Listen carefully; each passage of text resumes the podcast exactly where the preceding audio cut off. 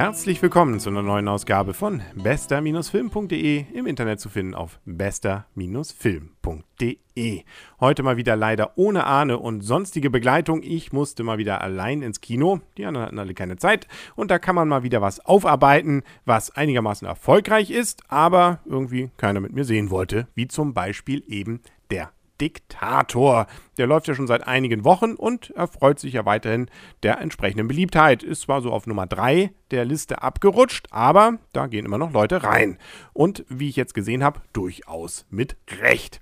Wer das Ganze wieder gemacht hat und wer dort zu sehen ist, ist Sascha Baron Cohen. Den kennt man ja aus Borat, Bruno und und und. Also bisher eigentlich Filme, wo es um Realsatire geht, äh, wie weit das auch wirklich realistisch da war. Äh, aber da hat er eine Rolle gespielt und hat die Leute, echte Leute, vermeintlich zumindest dabei gefilmt, wie sie dann auf diese Figur reagieren. Aber schon bei Hugo Cabret hat er gezeigt, dass er durchaus auch wirklich ein wenig schauspielern kann. Und jetzt der Diktator ist also fernab patriarchalischer Realität. Das ist ein rein geskripteter Film, also ein ganz normaler Kinofilm. Und als ich den Trailer gesehen habe, habe ich gedacht, naja, gut, sind ein, zwei ganz nette Gags drin, aber die Geschichte, ja, wahrscheinlich spätestens ab dem Moment, äh, wo er dann, ähm, da kann man schon mal ja verraten, dann eine Verwechslung erlebt und ähm, dann mit dem normalen Leben konfrontiert wird, da wird es dann wahrscheinlich so Hollywood-typisch irgendwie, er wird dann geläutert, vielleicht dann irgendwie witzig zwar, aber nun gut, ähm, dann wird es ab dem Moment spätestens langweilig und vorhersehbar.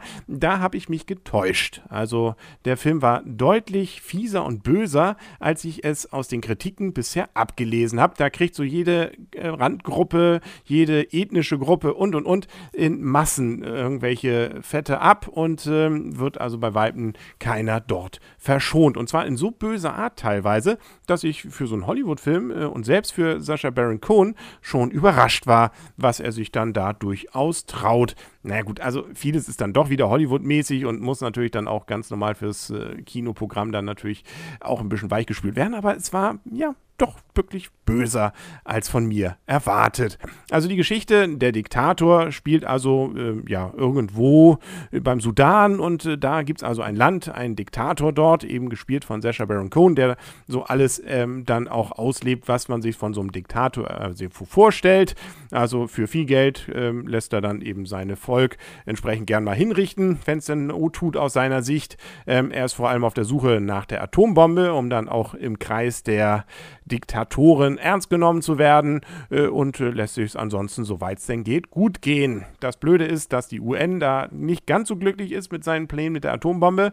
Jetzt droht ihn anzugreifen und ihn fordert, denn in die USA zu kommen. Er reist dann auch ein, ja, und dann nimmt das Böse eben seinen Lauf, äh, aus seiner Sicht zumindest. Es gibt nämlich dann nicht eine äh, zufällige Verwechslung, sondern eine gewollte. Da gibt es nämlich dann noch eine Art Widersacher in diesem Fall. Auch das ist relativ schnell klar, wenn da schon so ein Hochkaräter wie Ben Kingsley dabei ist, dass der nicht einfach nur so eine Nebenrolle hat.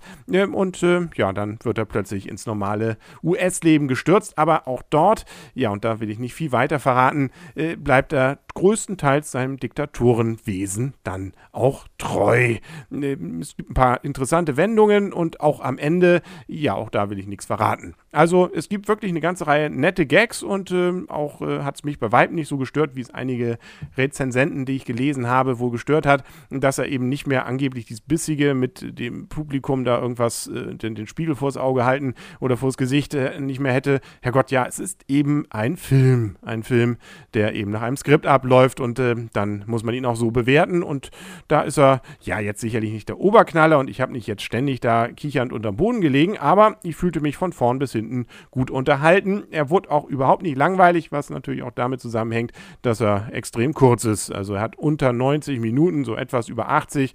Wenn man rechtzeitig dann noch aus dem Abspann rausgeht, ist man wirklich vor anderthalb Stunden, ich äh, glaube mit, selbst mit Werbung äh, war ich da nicht viel länger als anderthalb Stunden im Kino, ähm, dann auch raus. Das äh, ist dann noch übersichtlich. Fast schon schade, weil man sieht auch im Abspann noch ein paar Gags, die vorher nicht drin waren, äh, die darauf hindeuten, dass da auch einiges dann der Schere zum Opfer gefallen ist. Und äh, hier und da hätte man sicherlich noch ein paar weitere Gemeinheiten von ihm ganz gerne mal gesehen. Es gibt auch noch eine weibliche Hauptrolle, nämlich Anna Ferris spielt mit. Äh, die kennt man unter anderem aus einigen von den Scary Movie-Filmen und aus Yogi Bär. Da habe ich sie zumindest noch in Erinnerung. Äh, ja, stört nicht. Also äh, spielt ihre Rolle. Auch die will ich nicht zu sehr dann drüber erzählen. Gibt ein paar Gags, die damit zusammenhängen. Ähm, nett und äh, es ist eben auch nicht rührselig natürlich an irgendwelchen Stellen, sondern ähm, der Diktator lässt auch dort seine Muskeln spielen.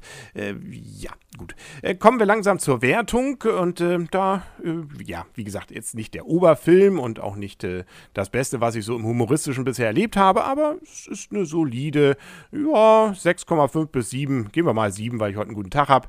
Ähm, also deutlich besser, als ich es eigentlich befürchtet habe, als ich da reingegangen bin. Und für Kinofans gibt es auch hier und da so ein paar kleinere Anspielungen an andere Filme, an bestimmte Schauspieler und auch einen ganz witzigen Cameron-Auftritt eines Stars, der, ähm, sagen wir mal so, nicht ganz so rühmlich dort, als sich er selbst dann wegkommt. Ja, auch da will ich nichts verraten. Jetzt kommen wieder ein paar neue Filme, aber ja, also nichts, was ich jetzt gesagt hätte, da muss ich jetzt unbedingt rein. Deutschland von oben, ja Gott, nicht? Da kann man dann auch einfach mal mit der Lufthansa fliegen, aber na, schauen wir mal, nicht, was daraus wird. Äh, Kochen ist Chefsache, eine Komödie, ja, mit Jean Renault, macht ja eigentlich durchaus immer ganz gute Filme. Dann Street Dance 2, so der 3D-Knaller dieser Woche. Äh, ich habe Street Dance 1, muss ich gestehen, bisher noch verpasst. Da muss ich vielleicht nochmal nachholen. Der soll ja gar nicht so schlecht sein, äh, wer auf Tanzfilme steht. Nun gut, Wolfsbrüder, also, ähm, naja, gucken wir mal was mich dann noch äh, da reintreibt. Solange die anderen immer noch alle keine Zeit haben, äh, kann ich mir ja dann auch mal solche Sachen mit meiner Jahreskarte angucken. Wir hören uns dann auf jeden Fall bald wieder. Mal sehen, ob ich dann immer noch allein bin oder ob ich dann noch jemanden gefunden habe, der mir jetzt ins Kino geht. Sie werden es dann erfahren hier auf bester-film.de im Internet zu finden. Auf bester-film.de. Bis dahin wünscht alles Gute. Euer und ihr, Henry Krasmann und tschüss.